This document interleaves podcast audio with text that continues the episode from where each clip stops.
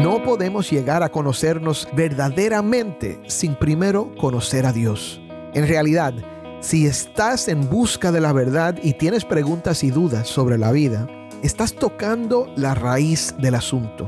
Muchos intentan tomar un tiempo para encontrarse a sí mismos, pero el problema es que nunca te encontrarás a ti mismo si antes no encuentras a Dios tu Creador.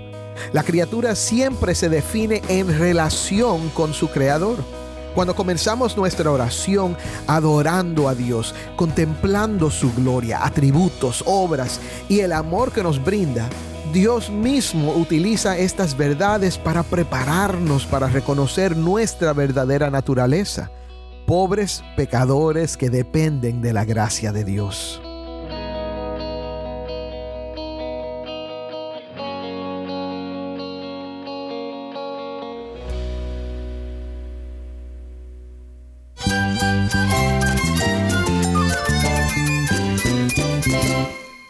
Jesús es nuestro Salvador, nuestro amigo. Cristo es mi guía. Cristo significa todo, pero en primer lugar mi Salvador, mi refugio en tiempos difíciles. Él es nuestra fortaleza. Es la salvación, es la vida eterna. Bueno, Cristo es, es vida.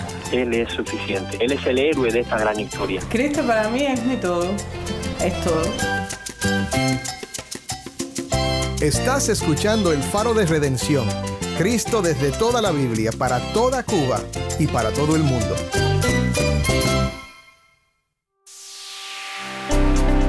Hola, soy el pastor Dani Rojas, el director y locutor del Faro de Redención.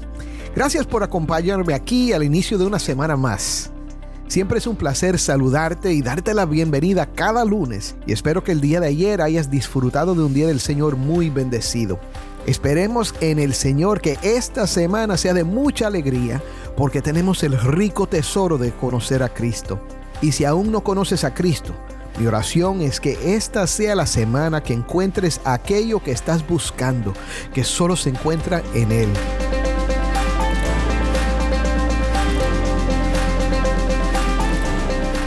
Hoy vamos a iniciar un estudio sobre la oración. Se ha dicho que la oración es como el oxígeno de la vida cristiana, un medio por el cual Dios nos otorga su gracia. Sin embargo, para muchos la oración puede ser un desafío similar a los discípulos en el jardín, que luchaban por orar con concentración y sin distracciones. Por eso, es beneficioso contar con un método de oración, un plan para esos momentos en los que nos arrodillamos ante Dios. Un comentarista bíblico inglés que vivió hace unos siglos, Matthew Henry, desarrolló un método de oración que hasta hoy sigue siendo útil para guiarnos y ayudarnos a orar de acuerdo a las escrituras. Su método consta de los siguientes pasos. Adoración, confesión, petición, acción de gracias, intercesión y conclusión. Hoy vamos a ver los primeros dos pasos y considerar lo que la Biblia dice sobre ser un pueblo que adora y confiesa sus pecados a su Señor y Dios. Si tienes una Biblia, búscala y quédate conmigo para ver a Cristo en su palabra.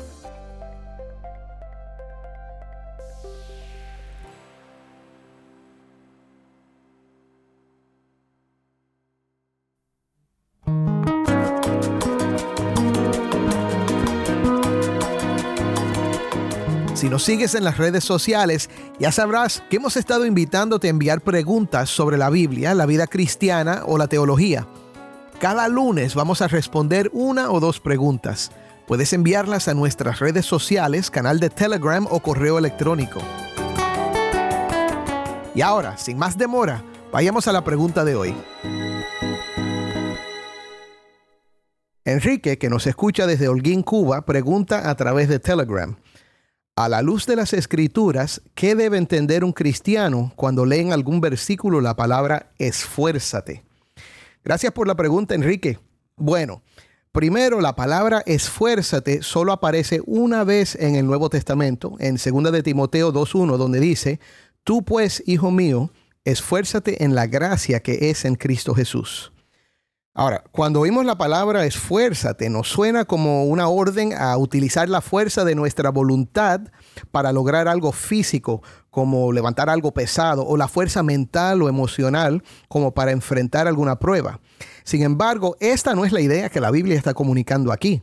De hecho, en la nueva Biblia de las Américas, los traductores usaron la palabra fortalécete, que sugiere algo un poco diferente.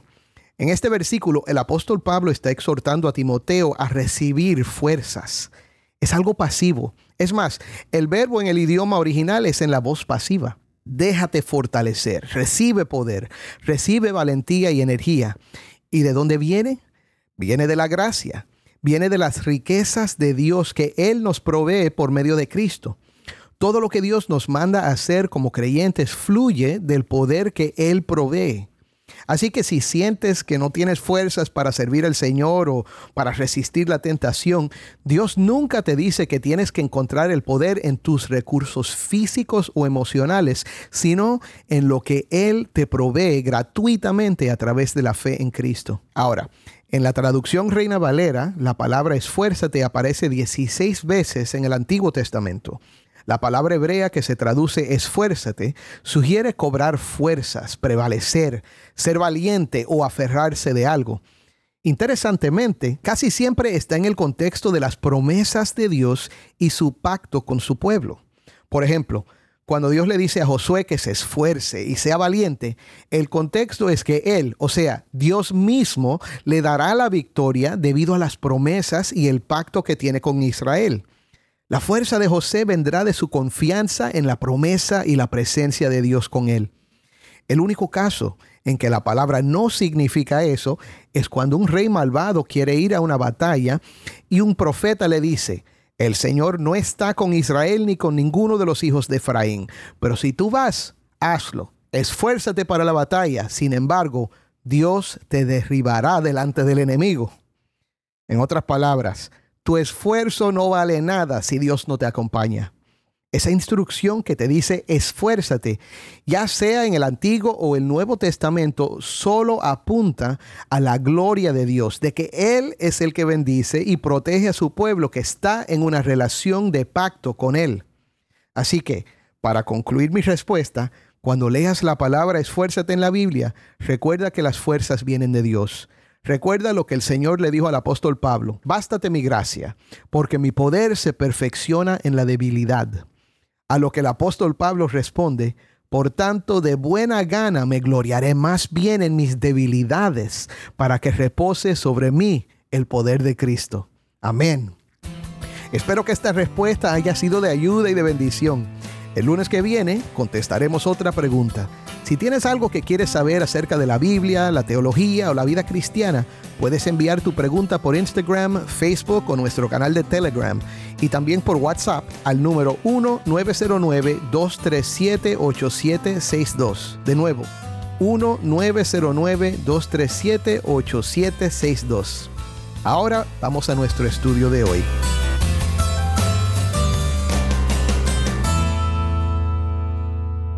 No sé cuántas veces en mi vida he comenzado a orar y sin darme cuenta, mi mente se ha desviado en 20 direcciones. Termino pensando en cosas que tengo que hacer o quedándome dormido. ¿A ti te ha sucedido algo parecido?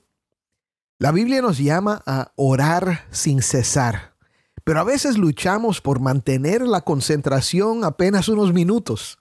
A veces Nuestras mentes no cooperan y otras veces no sabemos cómo organizar nuestros pensamientos ni por dónde empezar. Hay que darle gracias a Dios porque nos ha instruido en su palabra sobre cómo debemos orar y nos ha dado ejemplos de oración. El Padre nuestro sirve como un modelo para la oración que Cristo nos dejó y se ha estudiado antes en el faro. Esta semana vamos a explorar varios pasos que podemos seguir en la oración, ayudándonos a recorrer un camino enriquecedor que comienza y termina con el reconocimiento de la grandeza y la gracia de Dios hacia su pueblo. Matthew Henry un destacado pastor del siglo XVII, no solo dejó un legado como uno de los comentaristas bíblicos más prolíficos, con comentarios detallados de cada versículo de la Biblia, sino también como un pastor comprometido. Como pastor, se esforzó por fortalecer la vida de oración de su congregación y desarrolló un método de oración para guiar a los creyentes en su disciplina espiritual. Inspirado por el Padre Nuestro, el primer paso en el método de oración de Henry es la adoración. Santificado sea tu nombre. Esa es la primera petición del Padre Nuestro, que no implica que hay una falta de santidad en Dios, sino que apartemos su nombre de todo lo demás, levantándolo por encima de todo lo demás y magnificando su nombre en adoración. Los salmos nos dan un tremendo ejemplo de lo mismo. Escucha algunos ahora mientras Taimí lee. Salmo 8.1 Oh Señor, Señor nuestro, cuán glorioso es tu nombre en toda la tierra que has desplegado tu gloria sobre los cielos. Salmo 9, del 1 al 2. Daré gracias al Señor con todo mi corazón. Todas tus maravillas contaré. En ti me alegraré y me regocijaré. Cantaré alabanzas a tu nombre, oh Altísimo. Salmo 19, 1 y 2. Los cielos proclaman la gloria de Dios y el firmamento anuncia la obra de sus manos. Un día transmite el mensaje al otro día, y una noche a la otra noche revela sabiduría. Salmo 24, 1 y 2. Del Señor es la tierra y todo lo que hay en ella, el mundo y los que en él habitan. Porque Él la fundó sobre los mares y la sentó sobre los ríos.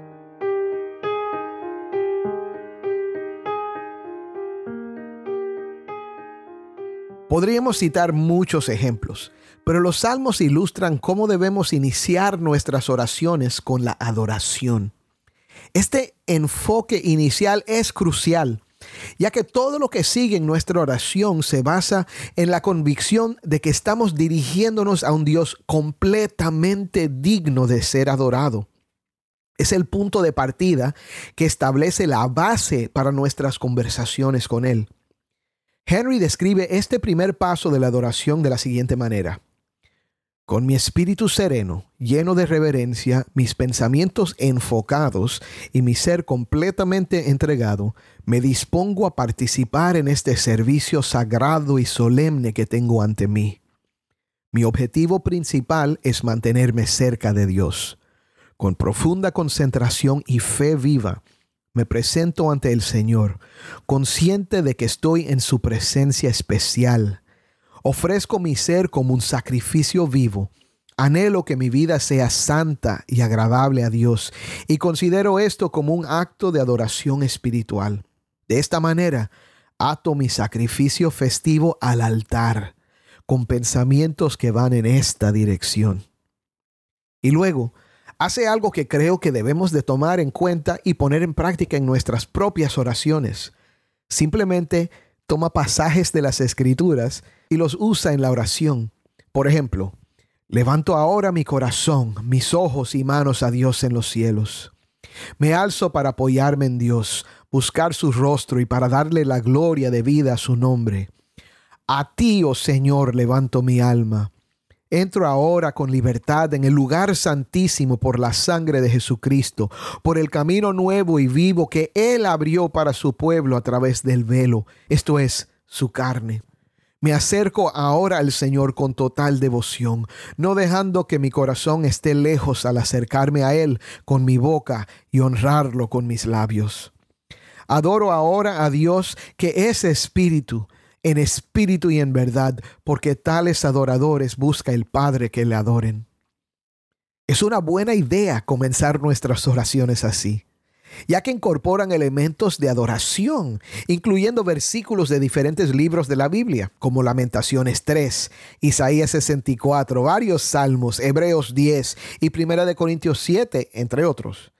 La palabra de Dios es una rica fuente de inspiración para adorar a Dios, ya que su gloria se manifiesta a lo largo de toda su palabra, desde el principio hasta el final. ¿Cuáles son algunas de las cosas que debemos mencionar para adorar a Dios cuando oramos? Hay dos aspectos principales que sirven para guiarnos a adorar en la oración. Dios mismo y Dios en acción. Déjame decirlo otra vez. Dios mismo y Dios en acción. En primer lugar, centrarnos en Dios mismo. Como vimos en los salmos que leímos, podemos adorar a Dios por quien es, por sus atributos y su nombre.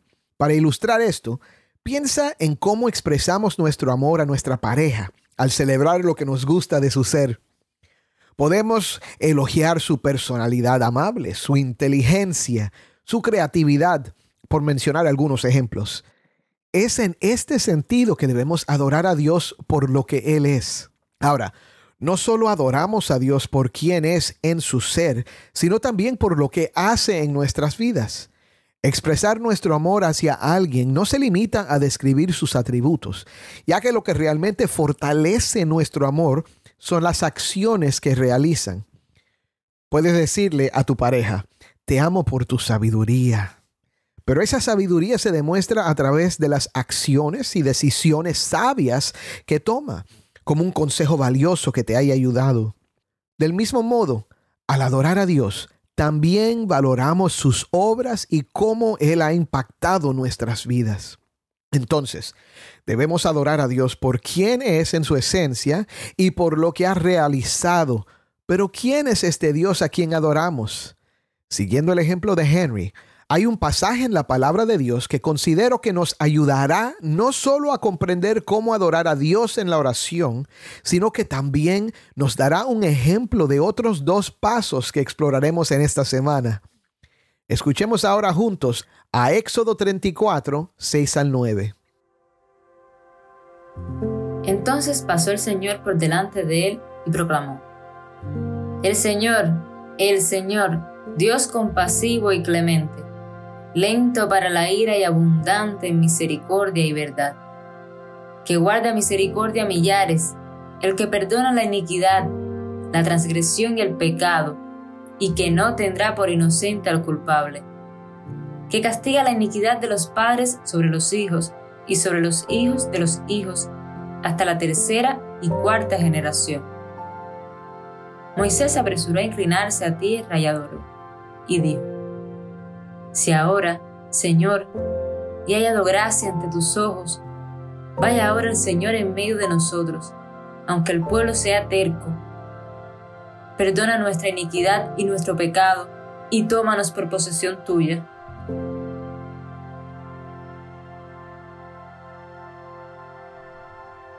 En este pasaje observamos aspectos de la naturaleza de Dios que nos brindan razones para adorar su nombre. Él es compasivo y clemente, lento para la ira, abundante en misericordia y verdad. Al mismo tiempo es justo y no tendrá por inocente al culpable. Y fíjate cómo responde. Moisés se encuentra en el monte con Dios, mientras el pueblo ya ha demostrado su rebeldía. Moisés confiesa el pecado del pueblo y al mismo tiempo intercede por ellos. Hablaremos más sobre la intercesión en otro episodio, pero por ahora quiero destacar la estrecha relación entre los pasos de adoración y confesión.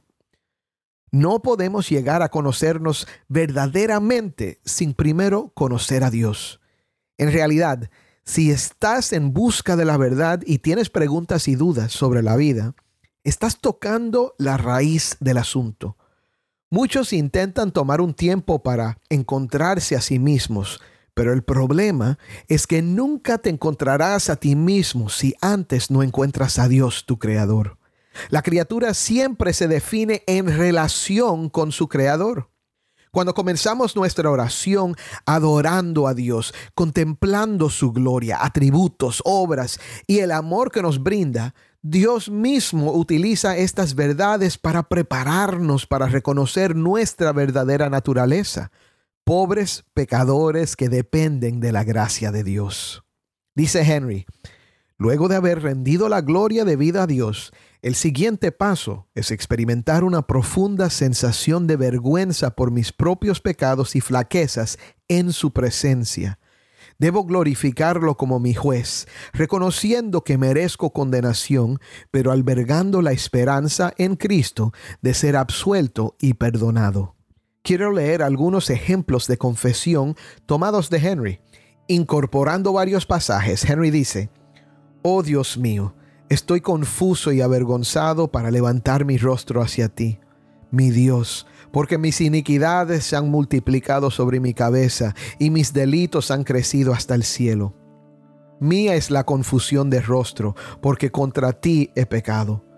He aquí que soy vil, ¿qué te responderé? Pondré mis manos sobre mi boca y puesta mi boca en el polvo, por si aún hay esperanza, lloro como el leproso condenado por la ley. Inmundo, inmundo. No confías en los tuyos, y ni aun los cielos son limpios delante de tus ojos. Cuanto menos el hombre abominable y vil que bebe la iniquidad como agua. Mis ojos han visto al Rey, a Jehová de los ejércitos. Tengo razón para decir, ay de mí que muerto estoy. El señorío y el temor están contigo. Haces paz en tus altares. ¿Tienen tus ejércitos número? ¿Sobre quién no está tu luz? ¿Cómo pues se justificará el hombre para con Dios? ¿O cómo será limpio el que nace de mujer? Pero tú has de ser temido. ¿Quién podrá estar en pie delante de ti cuando se encienda tu ira? Tú, Dios, eres fuego consumidor. ¿Quién conoce el poder de tu ira? Aunque estuviera en lo correcto, mi propia boca me condenaría. Si dijere que soy perfecto, me hará saber que soy inicuo. Pues si quiero contender contigo, no te podré responder a una cosa entre mil. Si de nada tengo mala conciencia, no por eso soy justificado, porque tú, Señor, eres el que me juzgas, eres mayor que mi corazón y sabes todas las cosas. Pero yo sé que he pecado, Padre, contra el cielo y contra ti, y no merezco ser llamado tu Hijo. Gloria a Dios. Gracias a su Hijo Jesús, no tenemos que temer la condenación si nuestra fe está en Él. Según lo señalado por Henry, además de confesar de manera clara y específica mis pecados, debo atribuir a Dios la gloria por su paciencia, su gran tolerancia conmigo y su voluntad de reconciliarse. Podemos orar de la siguiente manera. Oh, las riquezas de su paciencia y longanimidad. Cuán paciente eres conmigo, no queriendo que ninguno perezca, sino que todos procedan al arrepentimiento. No has hecho conmigo conforme a mis iniquidades, ni me has pagado conforme a mis pecados, sino que esperas para tener piedad de mí. No has ejecutado con prontitud sentencia sobre mis malas obras, sino que me has dado tiempo para que me arrepienta y haga paz contigo. Llamas incluso a un hijo rebelde como yo para que vuelva a ti y has prometido sanar mis rebeliones. Por lo tanto, he aquí vengo a ti, porque tú eres Jehová mi Dios. Has dicho y confirmado con juramento que no quieres la muerte del impío, sino que se vuelva de su camino y que viva. Por lo tanto, rascaré mi corazón y no mis vestidos, y volveré a mi Dios, porque es misericordioso y clemente, tardo para la ira y grande en misericordia. ¿Quién sabe si volverá y se arrepentirá y dejará bendición tras él? Ciertamente la paciencia de mi Señor es para salvación. Si Jehová quisiera matarme, no me habría mostrado todas estas cosas. Ojalá tu benignidad me guíe al arrepentimiento, pues he pecado contra mi Dios, pero a pesar de esto, aún hay esperanza para mí en Israel. Dios es fiel y justo para perdonar nuestros pecados, mi hermano, cuando nos acercamos a Él en adoración y confesión por medio de la fe en Cristo. Créelo. Amén.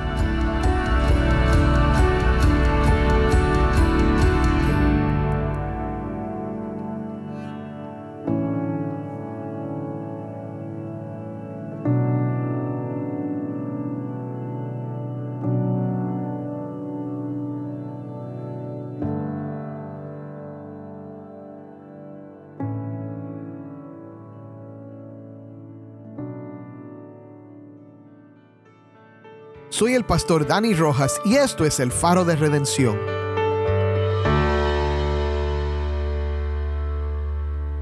Es realmente asombroso considerar que el creador de todo, quien con solo su palabra creó las estrellas, los mares y la vida misma, escucha cuando pecadores como nosotros oramos. Al confesar nuestros pecados y confiar en su fidelidad y justicia para perdonarnos a través de la obra de su Hijo, Él nos purifica de toda maldad. Mi hermano, si aún estás en busca de la verdad, mi oración para ti hoy es que consideres la maravilla que sería tener una relación con tu Creador. A pesar de que lo hemos ofendido con nuestras acciones, él nos recibe con un amor redentor si simplemente confesamos nuestros pecados y confiamos en Él para la salvación. Arrepiéntete y humíllate delante de Dios, y Él te salvará. Oremos juntos ahora, adorando a Dios y confesando nuestros pecados al Dios que perdona. Padre Celestial, tu gloria brilla en los cielos y se refleja en toda tu creación la cual has formado y sostenido con amor y cuidado hasta este día. No podemos comprender completamente la magnitud de tu santidad, ni la infinitud de tu poder. Nos maravillamos de que te preocupes por nosotros, ya que por nuestra cuenta no somos fuertes, no somos santos ni dignos de estar en tu presencia. Pero tú, Señor, nos invitas a presentarnos delante de tu trono de gracia en busca de ayuda y misericordia en medio de nuestras aflicciones, dolores y necesidades. Gracias, Señor, porque siempre nos cuidas. Reconocemos que hemos pecado en palabra, pensamiento y en acción. Te pedimos perdón, oh Padre, a través de Cristo y que nos limpies, ya que en Él somos considerados santos y justos delante de ti. Oramos en el nombre de nuestro Señor Jesucristo. Amén.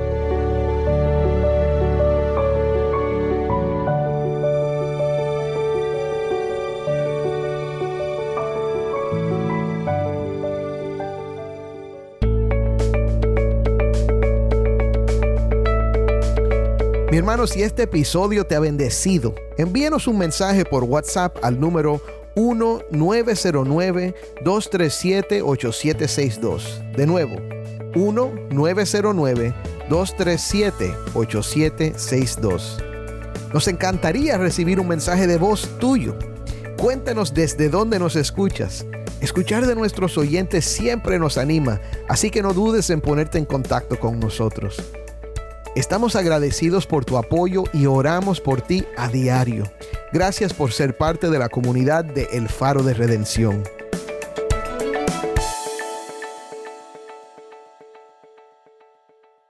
Antes de despedirnos, quiero compartir una oportunidad especial contigo. El Faro de Redención provee más que palabras. Brilla la luz de esperanza para el pueblo cubano con el poder del Evangelio. Al apoyarnos, estás desempeñando un papel crucial en llevar el mensaje de salvación a quienes necesitan el Evangelio.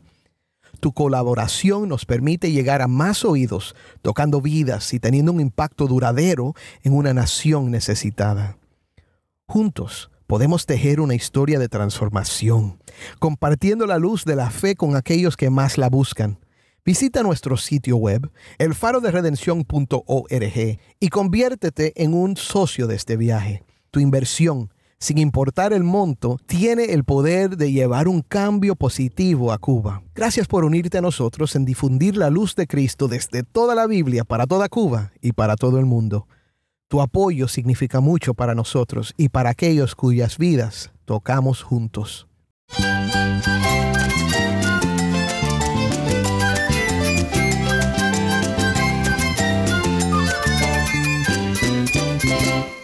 Soy el pastor Dani Rojas. Te invito a que me acompañes mañana en esta serie Un método de oración. El faro de redención, Cristo desde toda la Biblia, para toda Cuba y para todo el mundo.